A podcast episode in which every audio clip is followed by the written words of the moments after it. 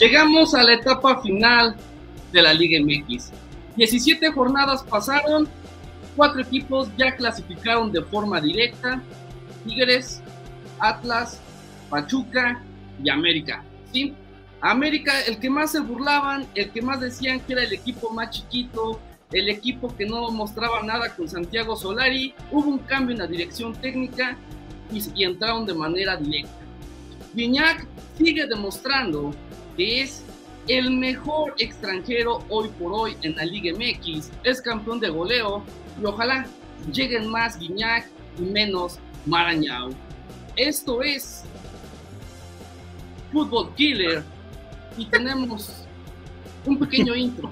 Aquí se lo dejamos, las reacciones, todo lo que pasó en la última jornada del clausura 2022. Nunca me dedico a contestarle a, la gente que, de mala fe, incentivando a veces hasta la violencia en Twitter y esas cosas, no le doy crédito ni identidad a cualquier a cualquiera que quiera difamar esto.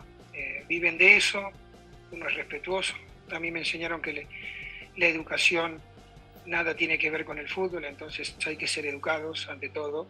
Y, y a esa gente que quiere de que nos vaya mal, eh, porque de eso vive, de lo mediático y de las payasadas, no, no, realmente no me, no me sirve para nada. Aparte no tengo ni redes sociales, todo me entero por lo que cuentan y es más, lo tomamos a veces como fuerza. El único responsable y el que ha fracasado pues en ese aspecto soy yo. Me contrataron para entregar buenas cuentas, me contrataron para salvar y no pagar esta, esta multa que, hoy se cobra para los últimos tres lugares. Eh, bien dices que hoy el equipo muestra otra cosa porque hasta el final, ¿no? Algo también no, hemos hecho, no hemos hecho bien durante el torneo, han sido muchas derrotas han sido demasiados goles recibidos, eh, no ganamos en casa, que es cuando te haces fuerte. Y te reitero, hay muchas cosas dentro de la cabeza, pero el máximo responsable soy yo. Pero naturalmente las cosas no salieron.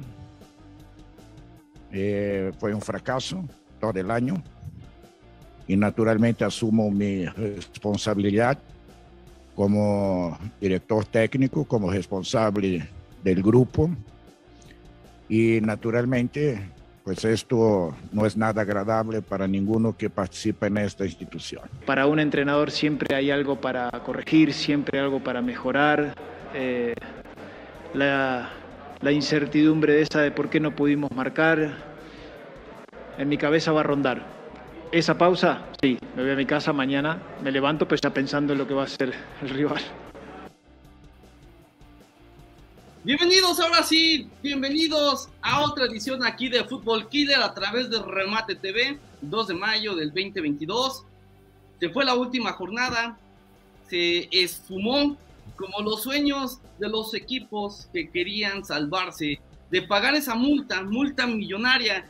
Y ya también estaremos hablando de este tema tan controversial que es Toluca, el que decían que era el gigante, el que decían que era el quinto grande iba a sentar al, al, lado de los equipos más importantes del fútbol mexicano. Sí, tiene muchos títulos, pero hoy, si existiera el descenso, y si se fue, y, claro, si fuera el torneo como se hace en Europa, ya estaría jugando en segunda división. Esteban, Gerardo, Gerardo, Esteban, bienvenidos, ¿cómo están? Los veo muy felices, los veo muy contentos, los veo ilusionados. Ojalá esta ilusión, ojalá este sentimiento que tienen ahorita, 2 de mayo del 2022, ojalá lo tengan el domingo, el domingo por la noche. A las 9, 9 y media, si es que no se van a penaltis, ojalá, ojalá los sueños, las ilusiones de ustedes dos estén como ahorita, los vea así, feliz, como la de Regil, sonríe, sonríe. ¿Cómo están? Bueno, buenas noches, querida audiencia. Antes que nada, debemos hacer una cooperación para una playera de para Edgar, ya que no tiene del Cruz Azul. Ahí vamos a varios fondos. Este, o, es la vergüenza, ¿no? Pero bueno, este, recordar que en nuestro capítulo número 12, en nuestro habitual lunes, lunes por la noche, un lunes muy agradable, eh, buen Edgar, el buen Esteban. Y bueno, ya se viene el cierre, se viene la liguilla. Y bueno, antes que eso, para Pumas se le viene una gran final, muy importante, el miércoles. Va contra todo pronóstico, va contra todo resultado, va contra todo. Y esos son los escenarios que muchas veces le gustan a Pumas. Le gusta sufrir, ni modo. Ahora vamos a ver qué pasa el miércoles. Más importante, Jerry, no, no van contra pronósticos, sobre todo van contra Edgar Enríquez, porque los quiere ver fallar. Ah, sí, claro, me queda claro. Humillarse. Ya van principalmente contra nuestro querido amigo Tico. ya, todos sabemos que pues Edgar odia los Capaz Edgar que odia va a comprar su playera de los, del Seattle. Sí, sí, sí. Pero de ahí fuera, muy bien, muy contento, la verdad. Feliz de estar otra vez aquí con ustedes, con la audiencia y a disfrutar de otro episodio más. A ver, chequen este video.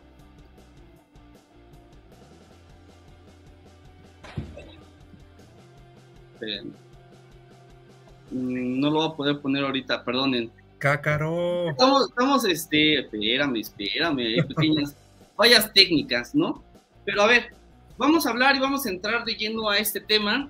Ya ahorita vamos a estar hablando del repechaje de los horarios, Falta, faltan un poquito más de días para eso, pero ya se acerca una fecha importante, yo creo que la fecha que tanto habían soñado los universitarios, tanto habían querido los felinos, tanto habían querido esa afición, llegar a una final otra vez de la Conca Champions, llegar a una final de la CONCACAF, y ahora no falla. El, miércoles en Aida, gol, gol, y el Goya Goya, y jijiji, jajaja, tómala, llega la lesión de Mozo. poco a poquito se va cayendo el equipo y Seattle Saunders va subiendo, se va posicionando y los empatan 2-2 ya este, todo el mundo decía, no, es que Pumas va a salir campeón, pum. Les dieron un cachetadón con guante blanco, lo regresaron a su triste realidad. Ahí va Pumas, tienen que ir paso a paso, está bien que sea en una final, pero fueron dos, dos goles que no supieron aprovechar esa ventaja, ¿eh? Y ahora sin Mozo, vamos a ver cómo le funciona. Por ahí dicen que Palermo también a lo mejor se lo pierde, tiene una lesión, veremos si se recupera. Pumas ya está en Seattle, Pumas, este, todo el equipo está eh, ya reunido, está, está completo, aunque hay jugadores lesionados, Andrés Lilini, el técnico, lo quería, y, y ahí están, concentrados, apoyando aunque sea moralmente. Ya veremos qué sucede el miércoles.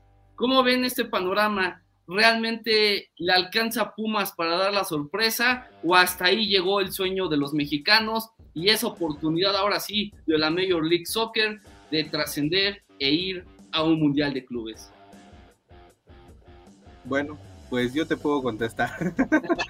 este, me parece que, que Puma sí dejó ir una, una, ventaja. No sé si hubieran sido dos goles o un gol, pero al final de cuentas dejó una, una este, dejó ir una ventaja en casa. Eh, no quedaron empate. El, dejemos a un lado el arbitraje. Eh, y no me sorprende, ¿no? Me parece que Pumas está, está muy acostumbrado a panoramas así o más difíciles y, lo, y los ha logrado. Obviamente, si tú me preguntas quién parte como favorito, quién es el, el obligado, bueno, pues obviamente el que cierra en casa con su público, que, que va a llenar su estadio, que va a ser una locura, pero me parece que Pumas pues puede ir a, a ganar, o sea, a final de cuentas, como una final, ¿no? Como un partido el que, el que meta goles, el que gane es el que se lleva la copa. Aquí ya no importa el, bueno, o el empate, ¿no? Al menos que se vayan a, que queden empatados, que yo lo dudo, yo creo que sí va a haber goles y yo no veo descartado a Pumas para nada, pero sí pues, va a ser un, un escenario, un cuadro muy complicado. Sí, sí, sí, sí. Yo veo complicado para los Pumas, la verdad. O sea, yo siento que Seattle en casa va a intentar ir por todo, sinceramente. Entonces, la verdad, yo les digo complicado el asunto para los universitarios, pero ojalá la estrategia de Lilini y ojalá la suerte que ha estado trayendo la flor, como luego le dicen en España, les sirva en Seattle y ojalá puedan llegar a hacer algo que diga que la Liga MX sigue presente en un mundialito, porque la verdad siento que todavía no es tiempo de que la MLS llegue allá. Y si, llegan a, colocarse, va a ser gracias a los Pumas y a un mal desempeño. A ver, según, según tú, ¿por qué no? ¿Por qué la Major League Soccer aún no puede ganar ese torneo? Ah, bueno, porque siento personalmente que hay muy pocos equipos ahorita que digas que estén a un nivel de un club de México. ¿Qué digo? Sabemos que también, o sea, no es como que todos los equipos de México sean los mejores, ¿verdad? O sea, hay, hay de todos. Hay equipos chicos, hay equipos grandes y hay equipos enormes. Pero en Estados Unidos siento que hay muy poquitos equipos que en verdad llegan a destacar y que digas que tienen figuras, por así a lo mejor decirlo, que en verdad pesen en un equipo. Y siento que pues, todavía no tienen esa capacidad de poder llegar a un mundialito. Ok, ¿tú Jerry compartes esa idea? No, yo creo que ya los equipos de la MLS, este, yo creo que sí, ya, ya tienen como esa gran oportunidad, ¿no? Que no se les ha dado, incluso en dos finales anteriores, y eran como los favoritos, ¿no? Recordemos esa de Chivas y me parece que la de Monterrey, que iban contra cualquier pronóstico, incluso ya era tiempo, ¿no? O sea, ya estaban casi, casi descartados para perder esa final y afortunadamente lo lograron.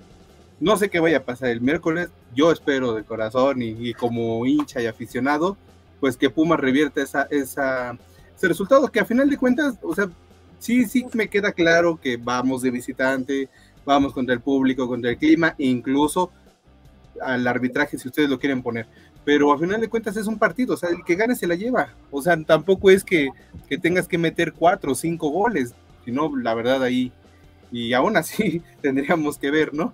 Pero pues es una final, como, como se es una final es, es mucho orgullo, porque a final de cuentas entre México y Estados Unidos sí hay una rivalidad, aunque no lo quieran aceptar, tanto de países y también de clubes pero yo creo que se puede revertir, aunque sí considero que sí han crecido y han jalado dos, tres jugadores. Por ejemplo, recordemos el delantero que trae el Seattle Saunders, eh, el peruano este que fue goleador en Morelia, ¿no?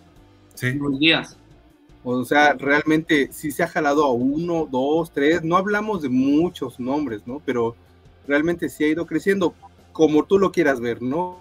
Que se los lleve por mucho dinero, que se los lleve por muchas comodidades, pero a final de cuentas, así se va creciendo la liga, ¿no? Va que se trae un, este, un mexicano, que se trae un argentino, que se trae un uruguayo, que se está trayendo europeos, está repartiendo mucho mexicano, o sea, yo creo que poco a poco va aumentando, ¿no? Su, nivel. Y bueno, si no fueran tan, tan buenos o, no jugaran a nada, pues ni siquiera estarían ahí en las semifinales. Recordemos cómo, cuántos llegaron, ¿no? Ahí en la, o cuántos llegan de equipos de la MLS, ¿no? Exacto, yo, aquí la clave yo siento que va a ser detener a Ruidías, detener a Lodeiro, detener a Morris, que son, es el eje principal, son, ellos son el ataque del 100% del Seattle Saunders, porque sabemos que atrás, bueno, yo al menos lo que vi fue que realmente, por ejemplo, Tolo eh, se estaba, estaba jugando muy bien, por momentos no podía pasar este Álvarez, no podía pasar este Dineno, hasta que llegaron estos errores, ¿no? De Arriaga y Gómez, que por ahí fueron los principales por los que Dineno eh, marcó la diferencia.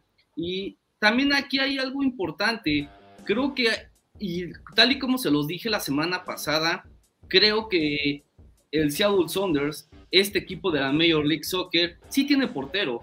Es de los pocos equipos de la MLS que cuentan con un gran portero y ellos lo tienen. Es un equipo muy completo, a pesar de que previo al partido de ida habían perdido 4-3. Realmente este equipo es de los más constantes, o últimamente ha sido de los más constantes que están ahí peleando el título en la Major League Soccer, ¿no? Antes eran los Timbers, antes era LA Galaxy, antes era, eh, bueno, últimamente el que está jugando muy bien LAFC, que es de los que quieren ir este, a la próxima Conca Champions. Pero sí, realmente va a ser, siento que va a ser un partido muy atractivo, siento que va a ser un partido cardíaco como lo fue en el partido de ida, y realmente esperemos, que ya no lleguen más lesiones y que ningún jugador de Pumas toque la copa. Porque ahí, ahí les llegó la maldición, siento que ahí les llegó el problema a los universitarios. Y pues ahí puedes decir que son cábalas, puedes decir que son números, puedes decir que son estadísticas, pero son muy poquitos equipos los que se reponen después de que un jugador de ese equipo que tocó la copa, este, pues gane, ¿no? Poquito pasó en Libertadores que sí tocaron y salieron campeones, pero son poquitos. Ya ver, digo, son cosas quizá aparte, cosas que complementan, nutren los partidos de fútbol. Yo sí lo veo, realmente veo que sí puede ser un, quizá algo mental que ya tienen y ya veremos si realmente Pumas está listo para revertir esta situación, que para mí es un resultado increíble del Seattle Saunders. Yo cuando vi el 2-0 yo dije, Pumas va a ir con todo al ataque, Pumas va a ir por dos, por tres goles, incluso por cuatro goles, pero se confiaron, o, o quizá es lo máximo que ya puede dar este plantel de Lilini, ¿no? Porque lo vimos, lo vimos el domingo pasado, o sea, ayer, en el partido contra Pachuca, que sí, insisto, y como dicen todos, sí dependen del solecito, ¿eh? O sea, le costó trabajo al Pachuca jugar a esa hora en Ciudad Universitaria, incluso el técnico Guillermo Almada lo dijo, o sea, el sol nos está perjudicando, el clima sí fue un factor importante, puede sonar excusa, pero sí fue un factor importante, ¿no? Y, es lo que pues, le da ventaja a Pumas, le da ventaja a Pumas estar en localía a las 12 del día. Y ya se fue Jerry. Ya, no quiero saber más de eso, pero ya, se enojó. Sí, ya, pero al final de cuentas yo coincido contigo, la verdad. El sol es una ventaja que tiene Pumas, la verdad. A pesar de que juegan más bonito de noche, déjame decirte, siento yo. No, y luce más ese estadio. Sí, sí, sí, se ve más, más bonito. Pero la verdad, el sol sí es algo que termina beneficiando a Pumas. Porque digo, no es lo mismo que tú salgas a correr a tu casa, por ejemplo, a mediodía con el sol totalmente de frente, a que salgas a las 5 o 6 de la tarde. Y pues obviamente si un equipo está acostumbrado cada 15 días a estar jugando, en este caso de Pachuca, más en la tardecilla, todo, pues obviamente sí llegar y jugar un partido a mediodía con el sol arriba, pues sí te termina fundiendo, ¿no? yo, yo creo, compañeros, que yo, yo, creo que hay dos claves aquí. Uno, que yo espero que no, porque así no lo ha venido haciendo Pumas, que no se vaya a encerrar, ¿no? Yo creo que Pumas tiene que salir a buscar el resultado, como va a salir el Seattle Thunder, va a ir a atacar, que los dos ataquen, ¿no? Que sea un partido atractivo, porque si Pumas se llega, se llega a echar para atrás o esperar al Seattle, ahí estamos perdidos, ¿no? Y el otro punto, que yo espero que no pase, el arbitraje, que, sea lo más parejo para, para ambos, ¿no? Fue parejo, al menos en el partido de ida fue parejo, ¿eh? Muchos decían que no era penalti, que el otro no sé qué. A ver, gracias al VAR se, checaron y confirmaron que sí eran penaltis. El último, el último gol del Seattle, el, el penalti, el, que empató el partido, sí era penalti. Aunque muchos insisten todavía que no, le está dando un patadón. Entonces no creo que realmente influya el arbitraje. Realmente va, a influir más en la suerte que tenga Pumas eh, o en la suerte que tenga el Seattle Sounders. Ahí va a ser la clave, ¿no? Y sobre todo, como bien lo dice Jerry, hay que ver que Lilini no esté especulando los primeros minutos en el partido. Que realmente los primeros 20 minutos van a ser claves en ese partido. Esperemos que no esté experimentando, que no esté poniendo cinco defensa, no línea de cinco. Ojalá realmente proponga algo de no solo el contragolpe, porque estoy seguro que eso va a, va a ser, va, eh, como Lilín incluso lo dijo en la conferencia, va a ser un juego agresivo del Seattle Saunders. Estamos este, ya mentalizados en que van a estar jugando al ataque y que nosotros, así lo dijo, sus palabras de él, palabras más, palabras menos, vamos a tener que jugar prácticamente al contragolpe y cuando tengamos la nuestra, tenemos que ser lo más certero, tenemos que ser lo más perfecto posible para los dos, tres disparos que tengamos quizá en el primer tiempo, anotemos uno. Y yo creo que esa es la clave para Pumas, ¿no? Que realmente, ojalá, ojalá gane Pumas, ojalá Pumas se corone, si no, hay algo ahí de que Pumas está salado en torneos internacionales. ¿No? Bueno, vamos a ver, por ejemplo, ahí. Yo creo que. Ajá. Sí, no, no, yo concuerdo contigo, ¿no? Yo creo que 25, los primeros 25 minutos, pues ahí va a haber, ¿no? O sea, si hay un gol del Sonder, ya va a ser muy complicado para Pumas, o si es viceversa, pues Pumas está, está haciendo bien las cosas. Yo creo que lo que debe de manejar Pumas, y yo creo que ya lo sabe Lilini, ya lo estudió, si algo caracteriza al técnico de los Pumas es que lee los partidos muy, adecuadamente, es que salga como contra Cruz Azul, porque contra Cruz Azul no se esperaban que saliera así Pumas, se esperaba que todo fuera el camión para atrás y el azul atacar. Sí atacó, pero aquí lo importante que hizo Pumas en, en ese partido fue que también pues, tú atacas y yo voy de vuelta y dejo espacios, pero al final de cuentas eso desequilibró a Cruz Azul que no se esperaba eso, ¿no? Realmente eso fue el punto flaco en esa, en esa, en esa semifinal.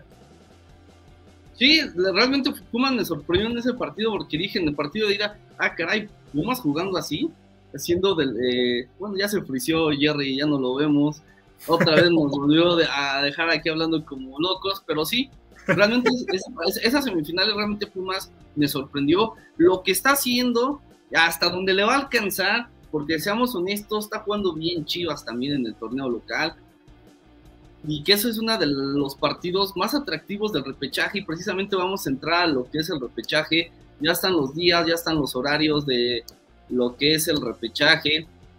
Vemos, por ejemplo, el sábado 7 el a, las, partido que hay, a ¿eh? las 17:45 horas el Cruz Azul Necaxa, a las 8 de la noche el sábado Monterrey contra San Luis, luego sigue el Puebla contra Mazatlán el domingo a las 17 horas y el Chivas contra Pumas el partido estelar a las 19:15 horas. Yo creo que son muy buenos horarios. Son horarios en el que puedes estar tranquilo en tu casa, disfrutarlo, estar ahí este cotorreando, ¿no?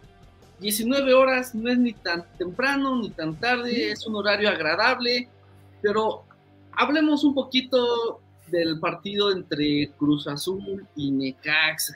¿no? Eh, aquí eso es lo que importa. Los, los hidrorrayos. Ah, que por cierto, ahorita vean, vean nada más, no, pensaba que era su botarga otra cosa. Según no. yo, ese, este, lo que vas a mostrar es de unos partidos para acá, ¿eh? Porque antes teníamos el rayo que parecía plátano. Mira nada más, qué belleza de mascota. Qué cosa tan extraña, qué cosa tan, tan rara tiene de mascota el Necaxa, pero sí son de los es un partido atractivo. Yo pensé, yo juraba que este partido lo iban a poner el domingo a las 5 de la tarde y a las 8 iba a ser el Puma Chivas, ya sabes, por el rating, por el... Pero qué bueno que el Cruz Azul lo mandaron al sábado y Puma Chivas al domingo. Eso, eso está bueno, distribuyeron muy bien a los equipos. Pero ven, eh, empecemos con el Necaxa, que realmente Necaxa llega motivado, si bien no le fue tan bien contra Chivas, ha cerrado bien, ha jugado bien. Oye, Edgar, ¿y sigues compartiendo la idea del Lamborghini? Nah. ya, ya, to, todas esas ideologías de, de que la, la que la tanoneta, bla, bla, bla, son puras tonterías. Ya déjense de términos y de esas cosas, ya. Ya, porque estamos llegando a una parte en la que todo va a ser así y qué aburrido. No, regresemos a lo básico, a las cosas como son, ¿no? El efecto Jimmy Lozano, el efecto Tano, el efecto tal. Y ya, olvidémonos de eso porque ya de cualquier cosa ya le buscan el, la, la arcamoneta, ¿no? Ya le buscan el nombre y le ponen neta o algo así, ¿no? Que se vuelve ya, ya muy atractivo, muy rebuscado y yo creo que hasta se pierde la esencia de lo que realmente cuando vas a mencionar algo, al decirlo y ya... Creo que todo empezó con Scaloni en, en Argentina, ¿eh? Con la escaloneta. Sí, ya empezaron, que la chavineta, ya vimos que se abolló, ya vimos que chocó y todas las netas ya chocaron. Menos el Lamborghini. Ya, también, wow, ya. Pero sí, ese partido, digo, eh, en teoría, aunque Cruz Azul es local, en teoría, aunque Cruz Azul quedó en mejor posición, yo creo que Necaxa llega como favorito. y llega con el plus de que ya venció al Cruz Azul en el Estadio Azteca este torneo en la jornada 5, le dio la vuelta, los humilló, justo en el partido, si bien Jimmy todavía no los dirigía, pero ya estaba al mando y ya estaba a cargo de ese equipo, ¿no? Oye, aquí, aquí hay dos cosas bien importantes, ¿no? Una, va a haber mucha afición del Necaxa, porque aunque no lo quieran... Los seis que somos, vamos a estar ahí. Diez, diez, diez. Los seis, por favor. Va a haber afición, va a haber afición. Este, Esteban y, y Esteban y, Pinedo. Y Cala, ¿eh? No te olvides de Cala. Pero sobre todo, ¿sabes qué va a ser importante? Que, que, los del Cruz Azul no le hagan la cama a Juan Reynoso, ¿eh?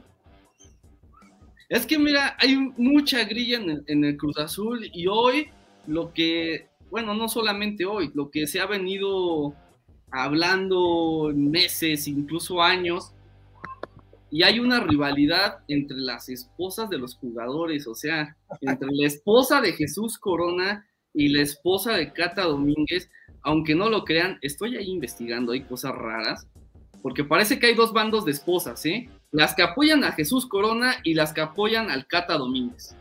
Por eso el equipo está muy dividido. ¿Se acuerdan algo así como lo que decían que no querían a, Shakira? según esta, la esposa de Messi era la que le hacía el patito. Ah, pues así más o menos hay algo ahí, se están dividiendo, hay dos bandos y entonces es de que llega el nuevo y, y una agarra a la esposa de ese jugador para hacerla su amiga y hacerla de su clan. O sea, y esas cosas, pues de una u otra manera sí afectan después los vestidores porque con qué cara el Cata ve a Corona y con qué cara Corona ve al Cata en los vestidores, en los entrenamientos. Quizá puede ser un saludo cordial. Pero ¿Va a portería Corona el sábado? No se sabe, lo más seguro es que no. Lo más seguro es que siga Jurado. Este, jurado. Y precisamente por una foto que publicó Jurado, empezó desde ayer el problema. Publicó la foto Jurado con Ochoa, y jiji, jajaja, y la esposa de Cata le comenta.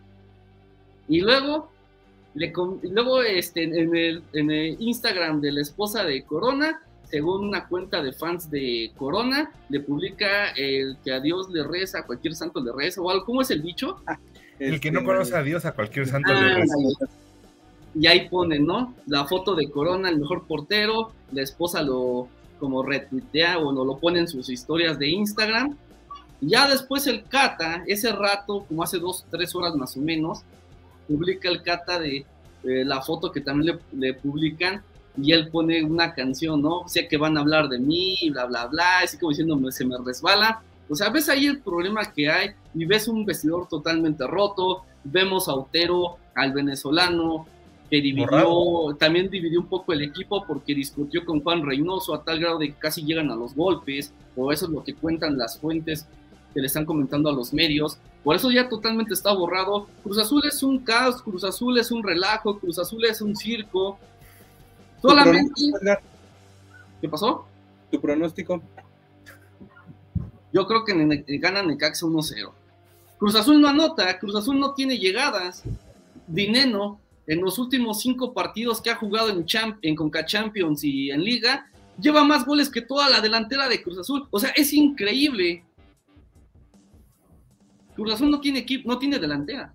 Cruz Azul está perdido y más cuando Juan Reynoso empieza sus inventos, que empieza a poner a Cata de lateral, que Cata de lateral no te genera una en el ataque, él es central, ahora con la lesión de Aguilar es un relajo Cruz Azul. Siento yo que pasa Necaxa y lo gana 1-0. ¿Cuál es su pronóstico de este partido?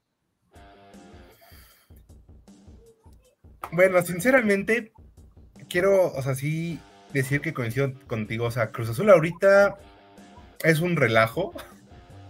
Y si no están bien internamente, eso se va a demostrar en la cancha, obviamente. O sea, se va a ver que están quebrados, que hay dos bandos.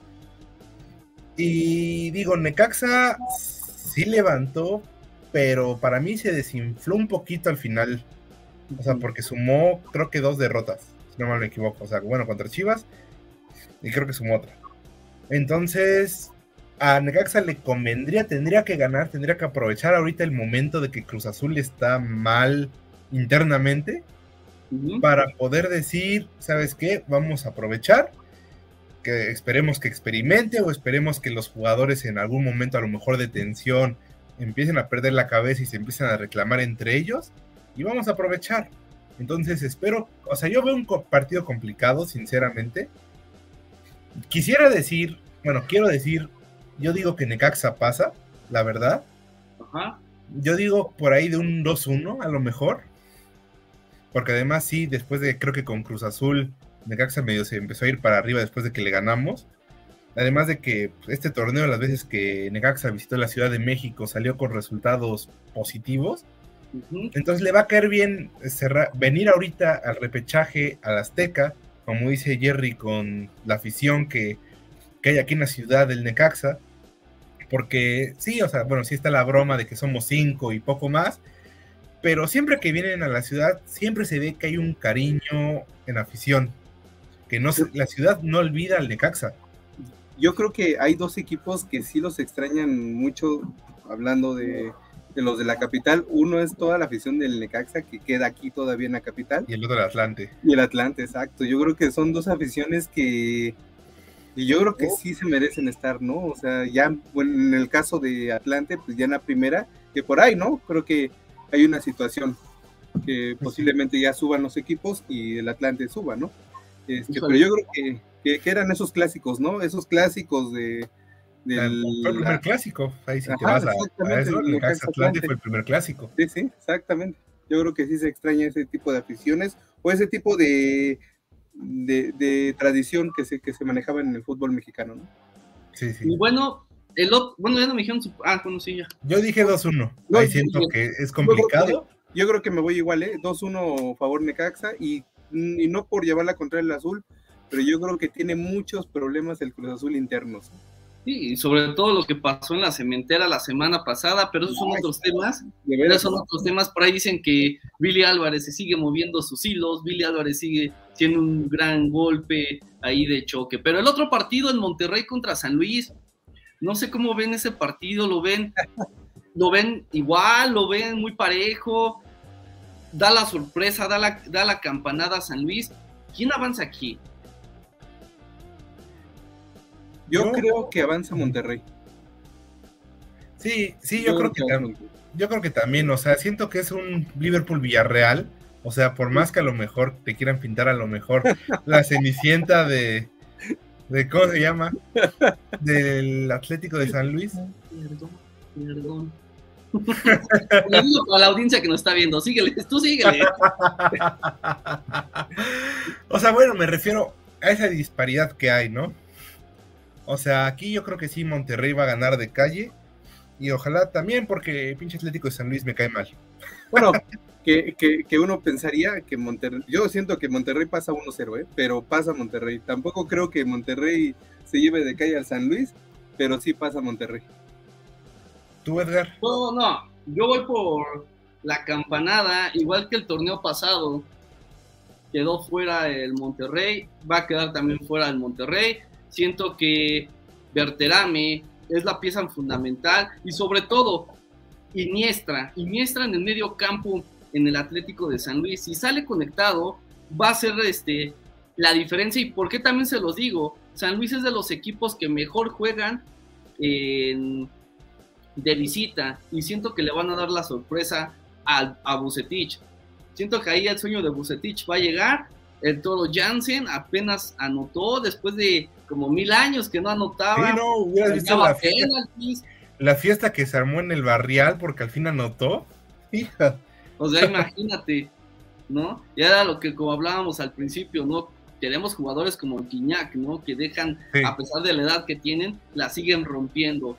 Y pasando al otro tema, y no porque sea el Puebla y Mazatlán, no va a ser el más importante o el menos importante, pero sí también siento que va a ser un partido atractivo. Al fin, al fin el Mazapán entró a, esta zona, a una fase final, a la pre de la fiesta grande, ¿no? Y tiene ahora un rival como el Puebla, que si bien el Puebla no está jugando bien, se está cayendo el equipo del Arcamón, pero siento que es el momento en el que el Arcamón se puede recomponer, puede arreglar este problema que tiene su, eh, eh, vamos a, a, llamarle como a ustedes les encanta, ¿no? Su camioneta la larcamoneta, la puede, la puede recuperar, la puede reparar y se puede meter el Puebla, ¿no? porque ojo, estaba leyendo ahí de que imagínense si el Mazapán entra, ese puede ser el caballo negro, ¿eh? Yo creo que de todos los partidos, este lo veo el más parejo. O sea, o va a ser malísimo el partido, o va a, quedar como un un León Toluca, un 4-4. O sea, no hay de otra. O es un partidazo o es el más aburrido de todos. Eh, yo, yo creo que sí pasa el Puebla. es que vemos, por ejemplo, que está muy difícil. En, esta jornada que pasó se enfrentaron y, ganó el Mazatlán. le pasó por encima al Puebla. O sea, a, pesar de que jugaron allá en Mazatlán, ahora van a jugar en, en el Estadio Cuauhtémoc, en Puebla. Vamos a ver cómo funciona porque Benedetti está encendido. Vemos que, por ejemplo, Intriago también está encendido. Marquito Fabián anotó y sigue encendido. Imagínate que ya que Marco Fabián anote. O sea, imagínate, Marquito Fabián anotando, festejando. Imagínate qué fiesta hicieron ayer con Marquito Fabián por ver entrado al repechaje. Y dicen que todavía no lo encuentran. Dicen que sigue de fiesta ahorita, ¿eh? Ah, imagínate cómo están las, las aguas ayer en Mazatlán. Y el partido más, el partido más esperado, el partido estelar, sin duda del repechaje. Ya decíamos de cotorreo, decíamos, honestos, el Cruz Azul Necaxa no es el partido estelar. Todos están esperando al Chivas contra Pumas, ¿no? ¿Qué tan anímicamente llegará Pumas? Va a depender mucho de lo que hagan el miércoles. Si el miércoles pierden, van a, van a llegar cabizbajos, van a llegar tristes. No dudo que Lilini mentalmente los reponga, que Lilini realmente les diga, le, levante el ánimo, pero realmente todo depende de ese partido de, ese partido de la Conca Champions, qué tan bien o qué tan mal le va a ir a Pumas para ver qué, cuál va a ser el desempeño, porque si pierden miércoles, van a tener que jugar con todo lo que tienen, cansados o no, el domingo. No, no, fíjate, ¿Y qué tan importante es el partido del miércoles? Que depende de eso la renovación de dos jugadores. ¿De quiénes? Del Tala. Ajá. Porque ya lo, ya lo, ya lo dijo, ya tiene dos ofertas. Obviamente sabemos cuál es la, situación ahí, ¿no? Llegan con, con millones. Pero él dice que está muy ilusionado porque si llegan a ganar, él sí quiere ir a una al mundial, ¿no? Así que uno es Tala y el otro entre ellos está el técnico también, que todavía no ha renovado, pero que están esperando por la misma situación de cómo se vayan dando los resultados. Si yo fuera los directivos del Pumas, yo lo tendría y le tendría contrato vitalicio con lo que está haciendo, con lo poquito que tiene Pumas, los está llevando a, a, cuántas finales, van dos finales de liga y pierden contra León y pierde contra, bueno, semifinales contra Atlas, lo está llevando instancias importantes. No, sí, sí, imagínate. Yo creo que el broche de oro para la carrera, hasta la carrera de Lini, yo creo que sería un título, ¿no? Y pues qué mejor que sería un internacional, ¿no? Para mí también, yo creo que se la merece, se la merece. Yo creo que hay, hay técnicos o hay instituciones, no nada más hablando de Pumas, que se merecen por todo el esfuerzo que han hecho, porque hablemos claro, ¿no? No es que tengan una inversión millonaria, ¿no? pero con todo el material dispuesto y todo lo que tiene disponible de fuerzas básicas y de uno que otro jugador contratado en otras ligas, me parece que ha hecho un, equilibrio, ¿no? Pero ahí todo depende, todo depende del miércoles, y del miércoles depende cómo vaya, cómo venga Pumas acá en, en el Acron, cuántos jugadores van a renovar, cuáles jugadores van a seguir. Yo creo que ahí, ahí va a estar lo bueno con Pumas el miércoles. Y no hay que descartar a, a Chivas, bueno, estos son del stock del partido de Chivas contra Necaxa. Perdonen la foto de Esteban. Pero, a ver, Chivas está llegando bien, Chivas está cerrando bien el torneo, lo cerró de una manera increíble. Hace cuánto no ganaban cuatro partidos al hilo. Vega está encendido. Eh, vemos a Flores también, a Angulo, a Saldívar, Vemos, por ejemplo, a, Calderón, muchos se burlan del chicote, pero ahí está jugando bien. Y sobre todo el portero Jiménez, ¿eh? es la revelación. ¿Quién se iba a imaginar que este portero iba a estar siendo la salvación del equipo de las Chivas? ¿no? Realmente para mí se la está rifando, para mí está jugando, está portereando muy bien, por eso le están dando la oportunidad de ser el portero titular. Y yo creo que este cadena es el momento de trascender. Si realmente la directiva está pensando o tiene pensado eh, renovarle el contrato a él, creo que es el momento de demostrarlo, porque si no, efectivamente, le van a dar todas las cartas y todas las opciones a Mauri Vergara y a, y a Ricardo Peláez de que traigan a otro técnico, ¿no? Se hablaba de que Almeida iba a llegar, Almeida al final de cuentas se fue al fútbol de Grecia, se fue al fútbol allá griego, veremos qué también le va. Eh, hay, sigue el problema entre Almeida y, y a Mauri Vergara. Y vemos, ahí, eh, vemos realmente ahí a Chivas que está ahí poco a poco, está trascendiendo, poco a poco va mejorando. Y yo veo muy fuerte a, Chivas. Yo creo que Chivas va a vencer a Pumas. Yo creo que eh, Chivas va a avanzar a la fiesta grande porque tiene mejor plantel. Ahorita Pumas por las lesiones no tiene mejor plantel. Y, ojito, ¿eh? O sea, perdón, perdón, este, imagínate Chivas con la motivación que llega, con las victorias que ha tenido, y si por ahí, ¿no?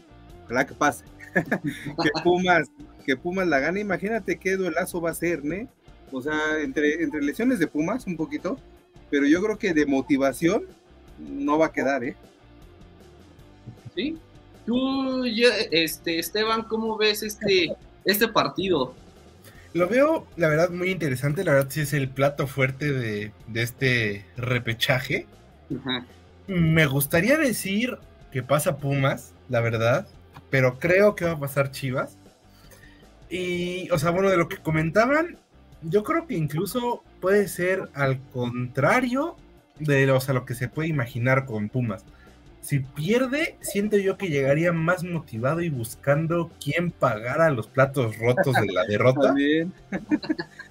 que, que, que si ganan. Porque si ganan, a lo mejor llegan más confiados, más en ánimo. Acabamos de ser campeones, venimos de la fiesta, este, venimos además con lesiones. Y ahí, en ese escenario, Chivas le gana. Pero te digo, si Saunders les quita el título, pon tú de último minuto, píntate este escenario de último minuto pierden el título. Van a venir a la, van a ir al Akron a buscar quién se las pague. Y ahí siento que Pumas podría ser muy peligroso. Pues ya veremos nada descabellado, ¿eh? Ya veremos realmente qué va a suceder en ese partido. Yo sí veo a las Chivas muy bien este, plantados. Yo veo a las Chivas pasando. Me dirán lo que quieran. Quizá Jerry va a decir típico, típico. Pero creo que Chivas va a pasar caminando, caminando, ¿no? Es que, ¿sabes qué? No, no, no, no, estoy, no es que no esté de acuerdo, pero yo creo que depende todo el miércoles, de verdad. O sea, yo creo que ahí se va a definir muchas cosas. Y obviamente, pues eh, como dice Esteban, no es lo mismo venir con una derrota, con una derrota de una final y con una victoria, ¿no? Que puede ser contraproducente porque la puede ganar y acá ya se relaja y la pierde. O puede perder allá y acá llega y ahora me la paga quien sea, ¿no? Pero sí, a ver, vamos a entrar a otro tema, otro tema para ir ya casi casi cerrando. Nos faltan dos temas. Quería tocar un tema que es importante. Como lo mencioné al principio, muchos decían, muchos aseguraban, y les hablo de hace cinco años, hace cuatro años, no ahorita, pero Toluca se consideraba un equipo grande. Toluca se consideraba como un equipo histórico, un equipo. El equipo a vencer el equipo a vencer, el protagonista, el que, el que hacía fiesta en las liguillas, el que motivaba a los equipos a dar un plus más para poderlos vencer, ¿no? Y después de esa final contra Cruz Azul en el 2010, Toluca ha venido en decadencia. Toluca no encuentra la fórmula, no encuentra cómo resurgir todo eso. Y yo creo que es la directiva la que está teniendo el principal problema. Hay broncas entre las directivas de quién quiere quedar como líder. Eh, se habla de que Ciña es cuchillito ahí que está metiendo presión para él quedarse con todo, con todo el poder dentro de la institución. Pero realmente jugadores van, jugadores vienen, técnicos van, técnicos vienen. Se esperaba que Ambriz diera un salto de calidad a este equipo, pero realmente Toluca no tiene un equipo con el que pueda competir por un título. ¿O ustedes sí ven realmente que este Toluca tenía todas las posibilidades de acceder a la fiesta grande? No, no, no, no, para nada. Yo siento que uno de los errores que ha venido matando al Toluca poco a poco son los, además de lo de la directiva, son los técnicos, porque es que es un típico carrusel que es o es Cristante, o es Cardoso, o es alguien más, y vuelven a Cristante, vuelven a Cardoso. Y eso siento que es lo que le está terminando de pegar, sinceramente. Sí, concuerdo con, Esteban. ¿eh? Este, me parece que, que Toluca, a pesar de tener una infraestructura, tiene un estadio increíble, Incluso se trajo a Leo Fernández, por ejemplo, que a mí se me hace un jugadorazo, ¿eh? Sí. Digo, lo tenían ahí en la banca en Tigres, pero y lo ha demostrado con varios goles con Toluca, pero ya sabemos que, un equipo pues no, no puede depender de un jugador. Más bien yo creo que son igual, ¿no? Como conflictos este, entre la directiva y algunos jugadores, porque también Nacho Ambriz, no siento que sea como de la ideología del Toluca, pero tampoco es un técnico tan malo, o sea, no es un técnico como reciclado, ¿no? Sabemos de sus capacidades, pero también hay, hay, que, hay que decirlo, ¿no? Tampoco él armó el equipo. Desgraciadamente, yo creo que perdieron mucho tiempo con Cristante cuando veían que la situación no daba para más, pero volvemos a lo mismo, ¿no? Cuando son figuras y más de equipos, así como Cristante con el Toluca, pues les das mucha, mucho tiempo, mucha ventaja, y al final de cuentas, o te sale bien ese proyecto, o si estuviera el descenso, Toluca, adiós, ¿eh? A la B. Ah, pensé que ibas a decir otra palabra. No, no, no, se van a la B. La B, la B, la B. Y pues van a pagar sí. 33 millones, ¿no? 33 millones, ¿de dónde van a sacar 33 millones? Bueno, se dice fácil mencionar los 33 millones, pero ¿de dónde? ¿No? Eh, por ejemplo, Querétaro, que si Querétaro hubiera sido, es como, ah, se me cayó el que le iba a dar de propina, no sabemos quién es el eh, su dueño Querétaro, Grupo Caliente, o sea, es como darle la propina al, mesero, no es un decir. Pero realmente, realmente Toluca sí está perdiendo su grandeza y la debe de recuperar, si no poco a poco se va a ir perdiendo, la afición se va a ir, van a, van a surgir más problemas, simplemente en ese torneo hubieran visto, no sé si vieron imágenes de cómo la, integrantes de las barras dejaron de, tocar. iban a los entrenamientos, iban ahí afuera de los entrenamientos y les empezaban a decir de todos los jugadores.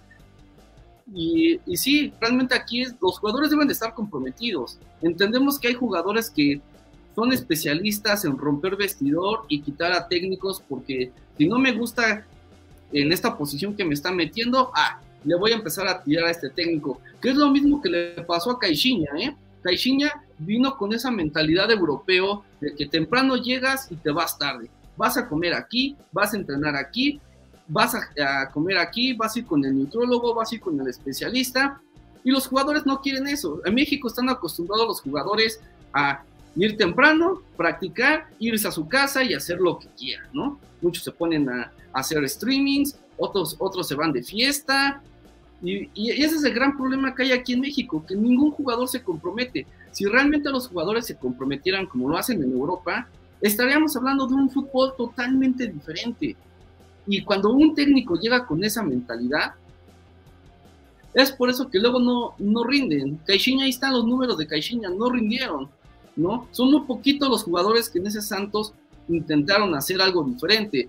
¿Qué pasó, ¿Qué pasó con el América, con Santiago Solari? Sí, se hablaba de que incluso hasta el ego de Santiago Solari era tanto, y eso también irritaba a los jugadores y lo entiendo, ¿no? Cuando una persona lo ves así con el ego hasta arriba y que le dices, oye, estás mal aquí, no, no estoy mal, tú que estás mal, también es un gran problema de los técnicos, ese fue un gran problema de Solari, cambió de, a la semana, ¡pum!, el América perdió, sí, pero a la otra, a la otra jornada empezó pum, a ganar, a ganar, a ganar, a ganar, a ganar, y ve a Ochoa, o sea, ya no, les, ya no la anotan gol.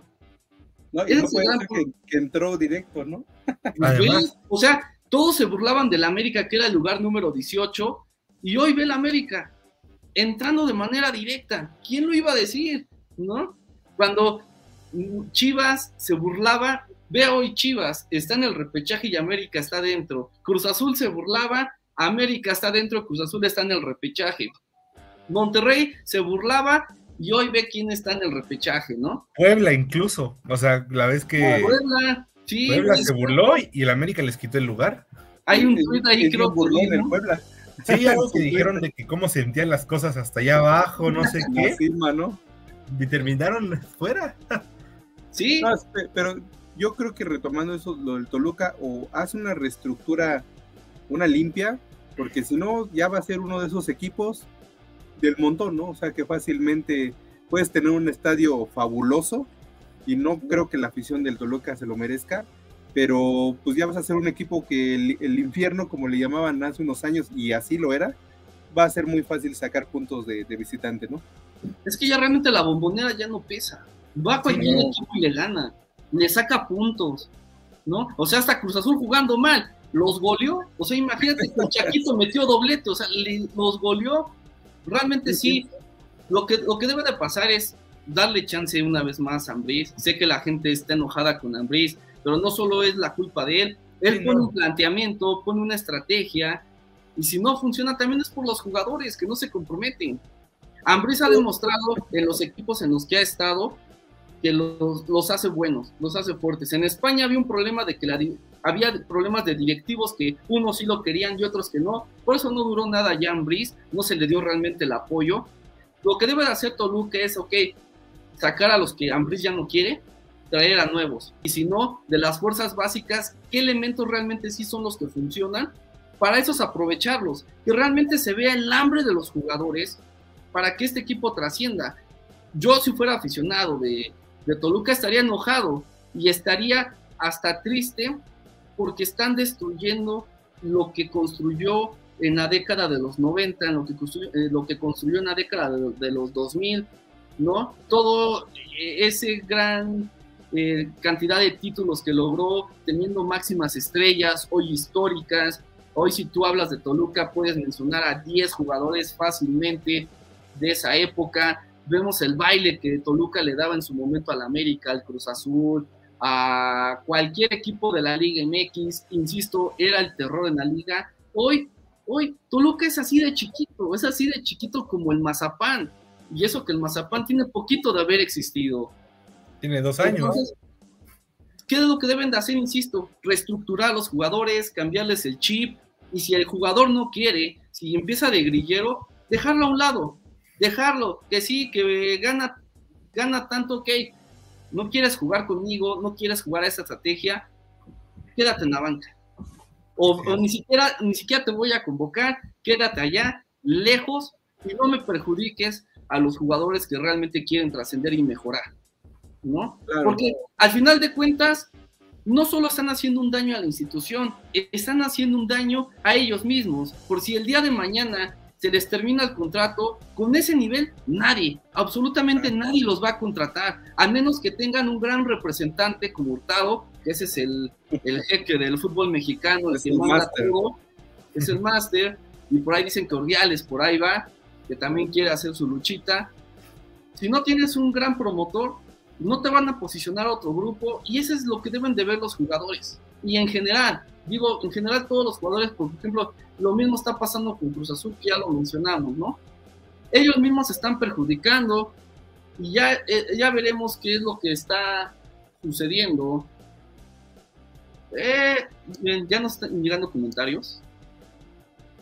Por ejemplo, Dante nos está publi- publicando Toluca no puede perder algo que nunca ha tenido. Grandes solo cuatro: América, Chivas, Cruz Azul y Pumas. Yo creo que yo creo que Toluca sí puede. Quizá es que es otro tema de que vamos a hablar después de qué hace qué hace a un equipo grande. Grande. Su afición, los títulos, Su historia. Lo- los jugadores. porque realmente Toluca tiene muchos títulos, sí, y tiene más títulos que Cruz Azul y que Pumas, ¿no? Sí. Pero el, el problema que por el cual la gente está diciendo que no es un equipo grande o que no va a llegar a ser un equipo grande es porque su afición no está arraigada en toda la República Mexicana, que es como hoy en día se burlan o nos burlamos, ¿no? De Tigres, de que, ah, son un equipo chiquito, ¿no?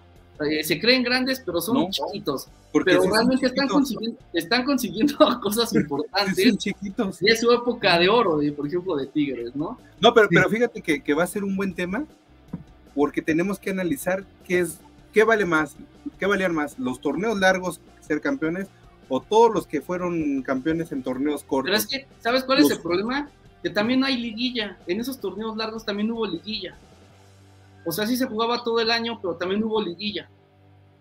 Pues sí, pero bueno, sería un, un debate mucho porque también pueden... Es, como, es como, por ejemplo, a ver, ya que Pumas está jugando ahorita la final, sea- seamos honestos, si, Esteban de Caxa va a apoyar a Pumas para que gane, si un aficionado de América va va a apoyar a Pumas para que gane, un aficionado de Chivas va a apoyar para que gane Pumas, evidentemente no. El equipo de Pumas no representa al, al mexicano, no representa más que a su afición. Hasta ahí representa a Pumas. Yo nunca he visto, insisto, a un aficionado de los Pumas cuando América fue al Mundial de Clubes levantarse temprano y apoyar a América. O, o- o- nunca vi también a un aficionado de, de Monterrey apoyando a Tigres, ¿no? Ah, sí, ojalá, ojalá, Te la voy a ojalá poner- venzan al Bayern Múnich. Te, te- Oye, te la, te la voy a poner más fácil. A Diciéndole al, a Monterrey, vence al Liverpool, vence al No. jamás. Te- Sí, te- no, te- oye. te la, voy- te la voy a poner más fácil. No. Cuando Pachuca fue campeón de la de este, la Sudamericana, es un logro interesantísimo, ¿eh? O sea, creo que fue de lo mejor internacionalmente. Con todo respeto, dime quién habló tanto de ese, de ese título. Casi nadie, nadie lo celebró, la verdad, ¿No? aunque duela. ¿Por qué? Pues por lo que estás mencionando, ¿no? Sí, sí. Mira, ahí tenemos otra vez otro Jerry, creo que ese es para ti, sobre todo. Mira, por ejemplo, Pumas, historia ganadora, identidad y que ha formado, debutado a grandes jugadores que son parte medular de la historia del fútbol mexicano y su trascendencia en más ámbitos que solo en lo deportivo. Y siguen mandando más comentarios. Los seguidores de Chivas, América, Pumas y Cruz Azul representan el 95% del total de los aficionados de la Liga MX, grandes del fútbol mexicano y siempre lo serán, le duela a quien le duela. ¿Son Estoy considerados grandes? Sí, efectivamente son considerados grandes. Por esos equipos han pasado, yo creo que los mejores jugadores que ha visto el fútbol mexicano, ¿no? Sí. Pero también hay que ver, porque ahorita, ahorita a Tigres no se, le, no se le toma en cuenta.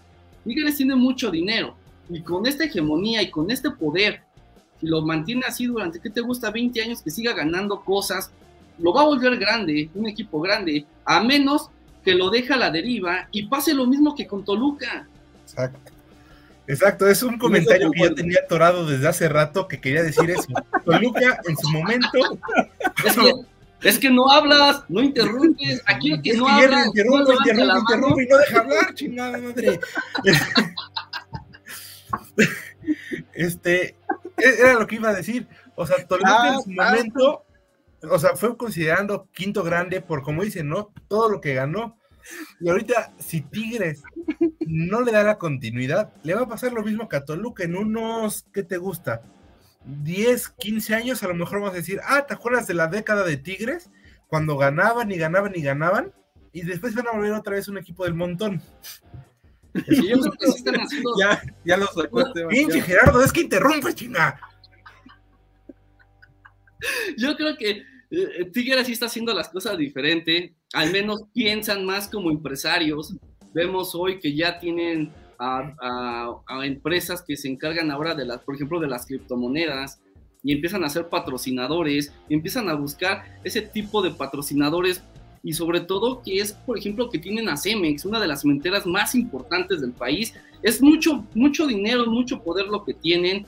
Entiendo que a- tal vez la grandeza de un equipo no lo, no lo represente por el poder adquisitivo que tenga, ¿no? Vemos ejemplos claros que por más dinero que le metan, no pueden conseguir nada importante como el Paris Saint Germain o el Manchester City. Sí, de, de hecho, in- incluso, perdón, Dante justo nos comenta eso. Sí, Tigres es Cemex, sin su apoyo económico no sería nada. correcto, sí, Hay que, es- hay es que cierto. recordar, hay que recordar, Tigre hace unos años No era ya nada. estaban, ya estaban por el descenso Descendieron una vez. y, y había afición en el estadio, claro que no, era su No, capacidad. in- incluso 8,000. hasta- yo me acuerdo, o sea, que en su época cuando ganaron apenas el cuarto título, todos estaban como de, no, no mames, ganó Tigres, nah, no puede ser. Apaga el Xbox, eso, es- eso no es cierto, porque era un equipo del montón.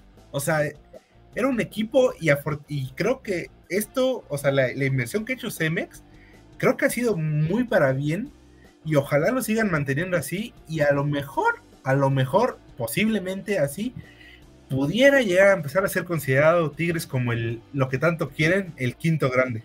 Incluso en esos tiempos Monterrey estaba más adelante que Tigres.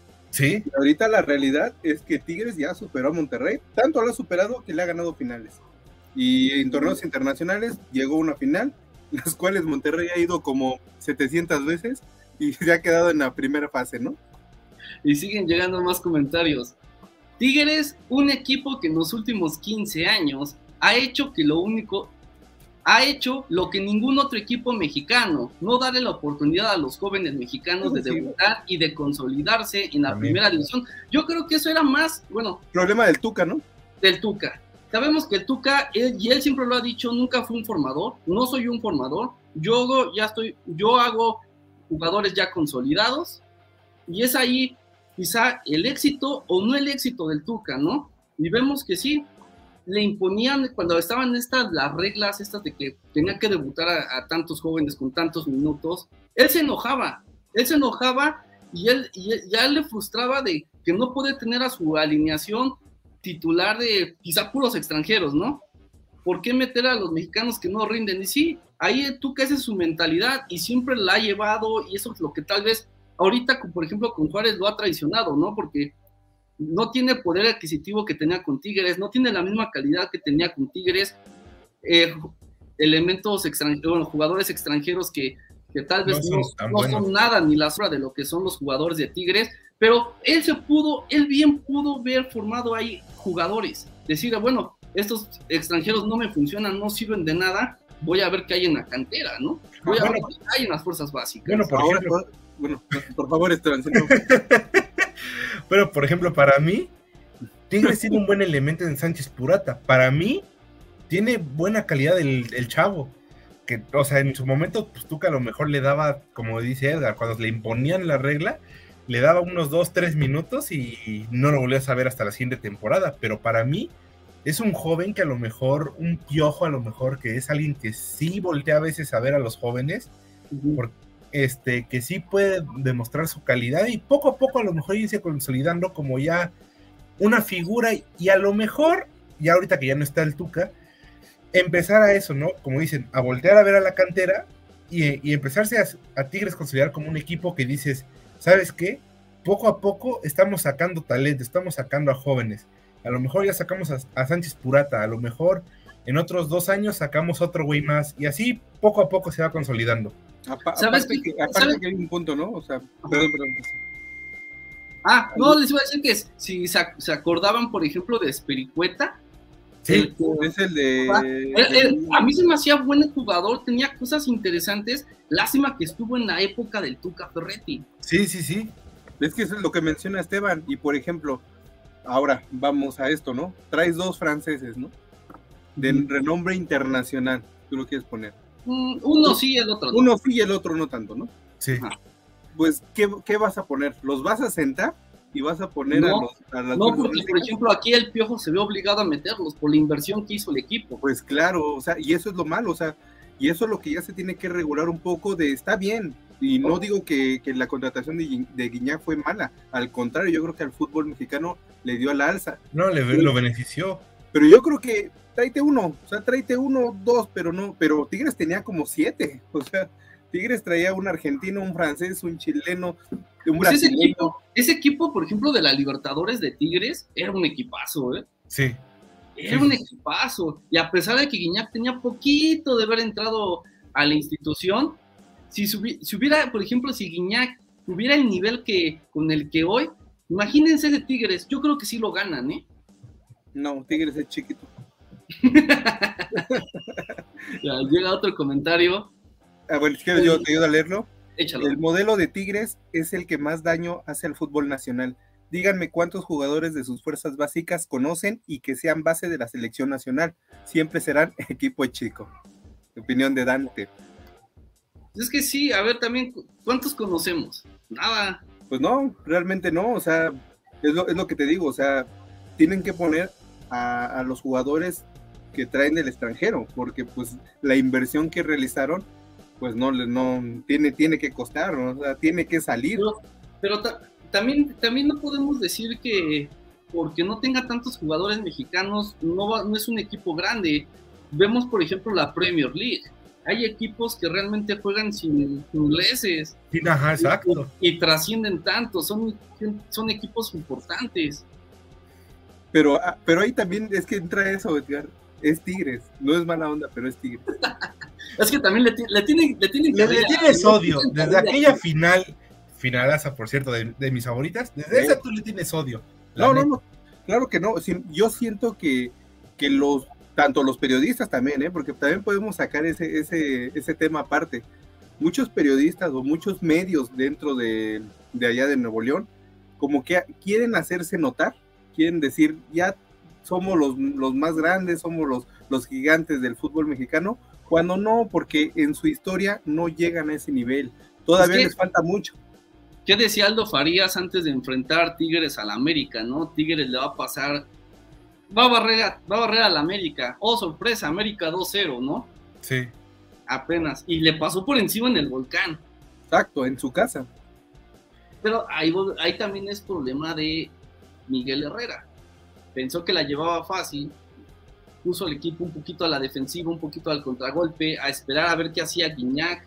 Obviamente, Guiñac no te va a hacer todo. Ya la edad que tiene Guiñac no te va a hacer todo. Está lesionado, ¿no? Creo, incluso. ¿Qué? Creo que No, incluso no, está no lesionado, sabía. ¿no? Sí, sí, ese es, un, ese es un tema del que vamos a hablar a profundidad, porque realmente sí es interesante qué es lo que hace un equipo importante, grande, ¿no? Y seguir así, por ejemplo, como ahorita estábamos debatiendo, estamos debatiendo, y qué bueno, y nos da gusto que la gente Sí. se esté involucrando, esté comentando, ¿no? Ya vamos a tener ahí un, voy a, voy a abrir por ahí un WhatsApp, Un así como para que nos manden sus audios, incluso ahí para que debatan, va a ser interesante, nos manden su video, ¿por qué no meterlo y debatir? ¿No? Porque sí, realmente ese es un tema del que a mucha gente pues, sí interesa, todo, toda la gente tiene su punto de opinión y todas las opiniones son válidas, todos tienen su, su verdad, pero sí hay que hablar de esto de qué hace un equipo realmente importante, ¿no? La afición, el dinero, su historia, los éxitos, los títulos, ¿no? Sí, porque, porque tú po- podemos hablar con gente regia y ellos te pueden decir Monterrey y Tigres son los son los son los mejores en México, ¿no? Tendrán sus fundamentos, y es que tendrán también tú lo mencionaste y hay un punto importante. Antes de que existiera el Internet, antes de que existieran esas redes sociales, en Monterrey solo se hablaba, bueno, en Nuevo León solo se hablaba de Monterrey y Tigres. Y para ellos era su, era su círculo, era su capsulita y de ahí en fuera los demás equipos, ¿no? Así lo tenían. Y en la Ciudad de México hay que ser honestos. Solo es Chivas, América, Pumas y Cruz Azul. Y déjala, y déjale ahí. Para, para, el- para la Ciudad de México no existían otros equipos más que esos. Sí. Hay, que, hay que ser honestos, hay que ser Sí. honestos también en ese sentido de que, y sabemos que influye mucho lo que sucedía antes en la Ciudad de México, lo que sacaban en Televisa o TV Azteca, las únicas televisoras en ese y, momento. y- y nada más retomando Edgar, y unos años más, este sí entraban también Necaxa y Atlante, ¿eh? sí hay que mencionarlo. De verdad que sí entraban en, en los temas, ¿eh? Ya, digo, ya- Pues ya pasó, ¿no? Otro comentario de Dante, solo basta leer la historia de los cuatro grandes, multicampeones con una plantilla plagada de jugadores de sus fuerzas básicas que dan identidad y amor a un equipo. Que, que- que eso, eso es lo que yo creo que muchos aficionados de todos los equipos es lo que le envidian a Pumas. ¿Qué es lo La que hace. Pumas? La Por eso, la cantera. tal como mencionaba, ¿no? Jugadores de fuerzas básicas, que es lo principal que ha caracterizado a Pumas. Y gracias a eso Pumas ha ganado títulos, gracias a eso Pumas ha trascendido y es gracias a que le dan esa oportunidad a los jóvenes. ¿no? Vemos a Lilini, ¿a cuántos jóvenes no ha debutado? Incluso los jóvenes como agradecimiento, por decirlo así, en esa oportunidad que les dio, han anotado goles, ¿no? Y también ya depende ahora también ahí de que, ok, Lilini les da el empujón, pero ya depende también del, de los jugadores que no se les suba y que sigan demostrando en los entrenamientos que merecen. Que merecen estar ahí. Porque no nomás es de llegar, debutar, meter un gol y ya me consagré, ¿no? De esos han pasado muchísimos. Aquí la cuestión es de que sean constantes, demostrarle. Y más ahorita, por ejemplo, en, eh, en Pumas, demostrar que no van a traer jugadores de renombre, que para ellos es bueno, ellos jugar y demostrar que tienen todas las cualidades, todos los elementos para, para decirle a la directiva, ¿sabes qué? No me contrates extranjeros, dame esa oportunidad a mí y ya te la he demostrado jornada tras jornada. Y fíjate, yo no, yo no pensaría, ¿no? En estos tiempos modernos, no te va a servir, no vas a llegar a, ningún lado, ¿no? Con, puro canterano y uno que otro refuerzo. Bueno, pues ahí está, ¿no? O sea, están peleando con muchas, con muchos esfuerzos y, muchas adversidades, pero Pumas ahí está llegando a las últimas instancias. Yo creo que un plan así como también lo ha manejado Pachuca, yo creo que sí pueden resaltar sacando muchos jugadores de cantera, ¿no? ¿Qué dijo, qué dijo apenas Guiñac? Envidiaba ah, realmente lo que hacía Pumas, lo que hacía, lo que hacía Pachuca. Lo que hacía Pachuca, ¿no? Tener realmente un centro de alto rendimiento donde puedas tener a todos los jóvenes. O sea, ¿y qué es lo que él está proponiendo a la directiva de Tigres hacer algo similar? En teoría es lo que van a hacer con la construcción del nuevo estadio. Es lo que van a hacer, pero sí, es, lo que necesitan. Por ejemplo, vemos a Cruz Azul. Pues, ¿Cuál es el último canterano que ha trascendido y se ha consagrado? El Cata Domínguez. Es el último elemento que, ha tenido y, y, se mantiene en activo. Tenemos a Araujo, que también es, ¿no? hoy lo vemos en Europa. Y, sabes lo, que, lo, que mencionabas, Edgar, de que no se consolida. Yo me acuerdo de esa generación del Cruz Azul en la Libertadores. ¿Te acuerdas de cuántos mexicanos traía? A Víctor Gutiérrez, a Jesús Hernández, Tomás Campos, eran mexicanos. Melvin Brown, Oscar Pérez, Palencia, que estaba en su mejor momento, La Vitola. ¿Y qué, decías? Ya con esto otro salto y desgraciadamente pues, no todos, ¿verdad? Pero yo creo que cuatro o cinco, pues ya fue lo, fue lo único que dieron, ¿no? Ya no dieron más. Sí, es, la verdad. Y también hubo una gran, hubo una camada de jugadores interesantes, como dos años después de esa final de la Libertadores, en la que, en la que por ejemplo surgió Juan Carlos Cacho, surgió un portero que se llama Emanuel, Marvin Cabrera, ¿no? ahí está otro comentario, Jerry. A ver, actualmente sigue siendo lo mismo todos los programas deportivos de las principales cadenas. Pero bueno, sigue. Ahí, ahí, ¿me escuchan? Sí. Ah, ok. Ya, ya, ya.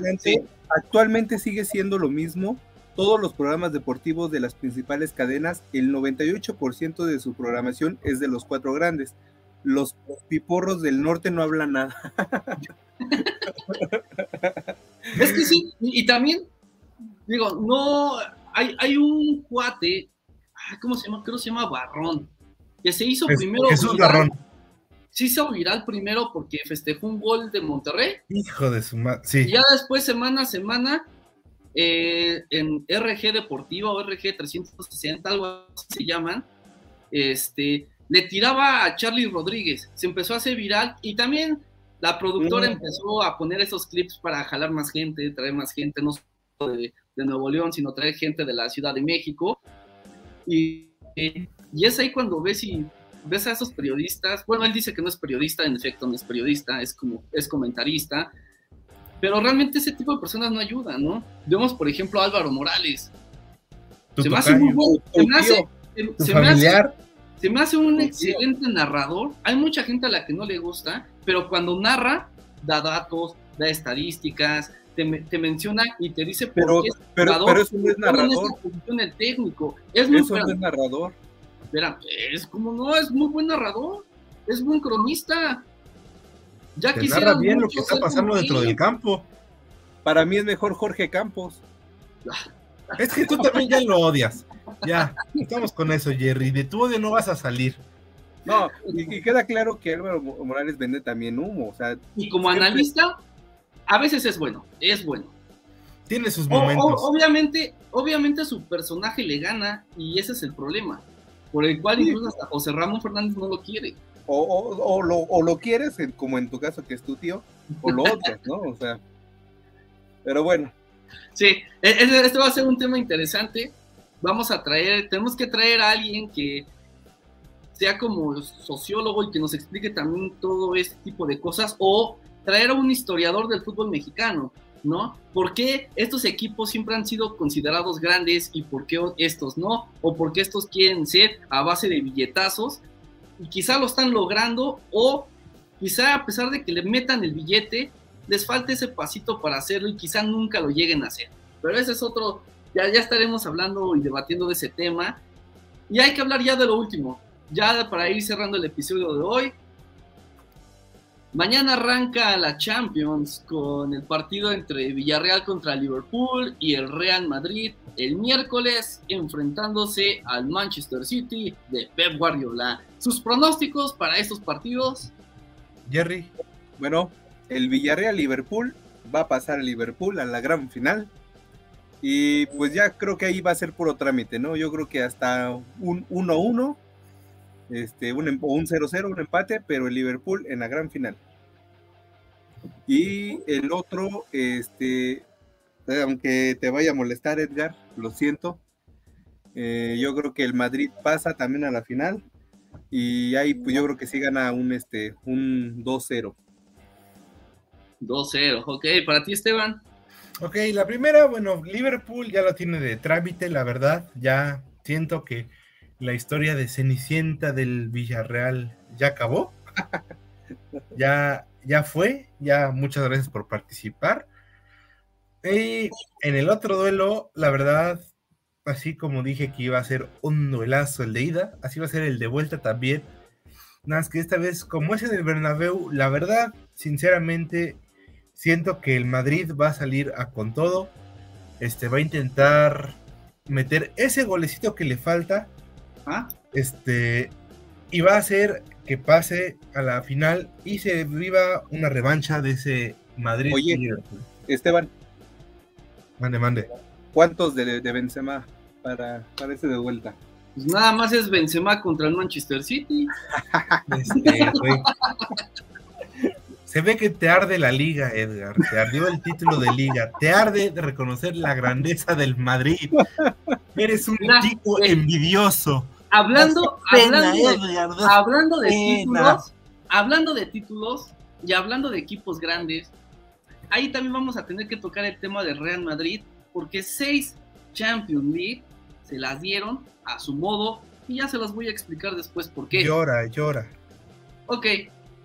Creo, creo yo que el Liverpool le va a pasar por encima al Villarreal. El Villarreal llegó ahí de esas veces que aprieta los controles de, del PlayStation. Aprieta todos los botones.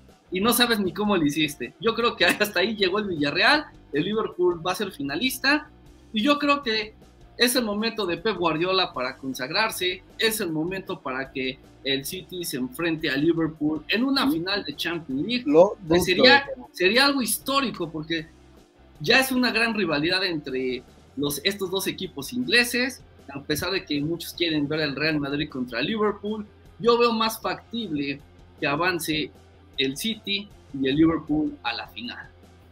Vamos a ver quién gana. Tú dices Liverpool City y nosotros decimos Liverpool Madrid, ¿no? Es correcto. Ya veremos, ya veremos. Voy a guardar este extracto, lo voy a poner la próxima semana. Y ya para. Oye, y, falta que sea Villarreal City, ¿no? Justo. nos vamos y cerramos el programa. ¿eh? Sí, no, ya, ya no hay más programa. Mejor ni diga nada porque todo puede pasar.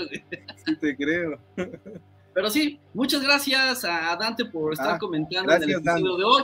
Te vemos el próximo lunes. Todos los lunes estamos transmitiendo en vivo y en directo a partir de las nueve y media, 9.45, cuando se nos hace un sí, Edgar tarde. quiere llegar temprano, claro. Y a veces, a veces hacemos transmisiones especiales. Por ejemplo, el miércoles, después del partido de la final de Pumas, voy a estar transmitiendo en vivo. Si se quiere, si me quiere acompañar Jerry y Esteban, después de que finalice la final de la Conca Champions. Aquí nos vemos, saben que les vamos a traer las reacciones de las conferencias de prensa, vamos a ver qué dice Lilini, qué dicen los jugadores, así tal y, tal y como sucedió ese en ese partido de la selección mexicana contra Estados Unidos, que les trajimos las conferencias de prensa en el momento, en vivo y en directo.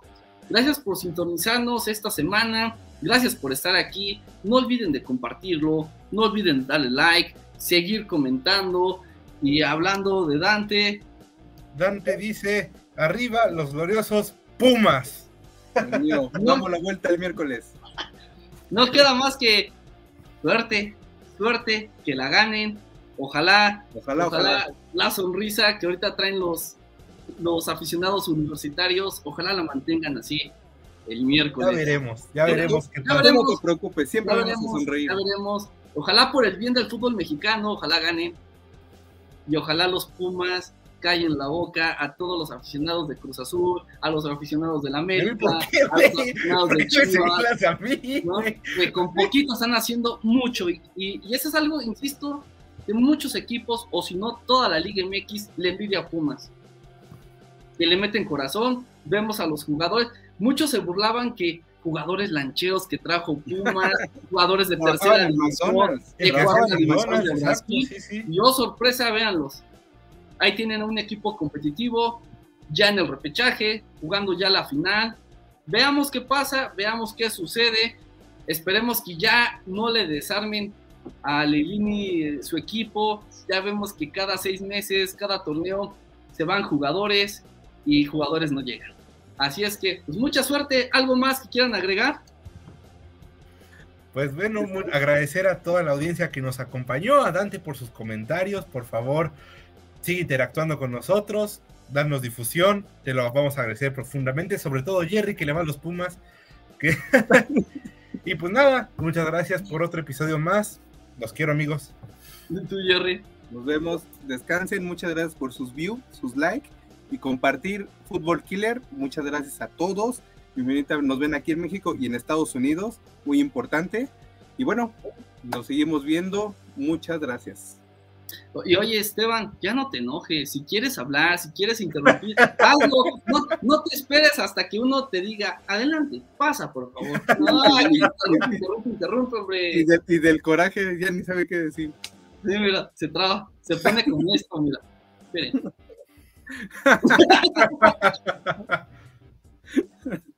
No es cierto, Esteban. Sabes que te quiero, sabes que es Termino con el hígado deshecho cada lunes de lo que me hacen enojar, de verdad. Pues bueno, nos vamos, los dejamos con imágenes de la Champions y ojalá que todos los pronósticos, todo lo que digan se vuelva realidad. Insisto, ojalá los pumistas ganen el miércoles y no solo el miércoles, sino también el próximo domingo. Dos grandes retos que tiene Lilini y los jugadores de Ciudad Universitaria. Nos vemos. Esto es Fútbol Killer. Cuídense, lávense las manos, coman frutas y verduras. Bye.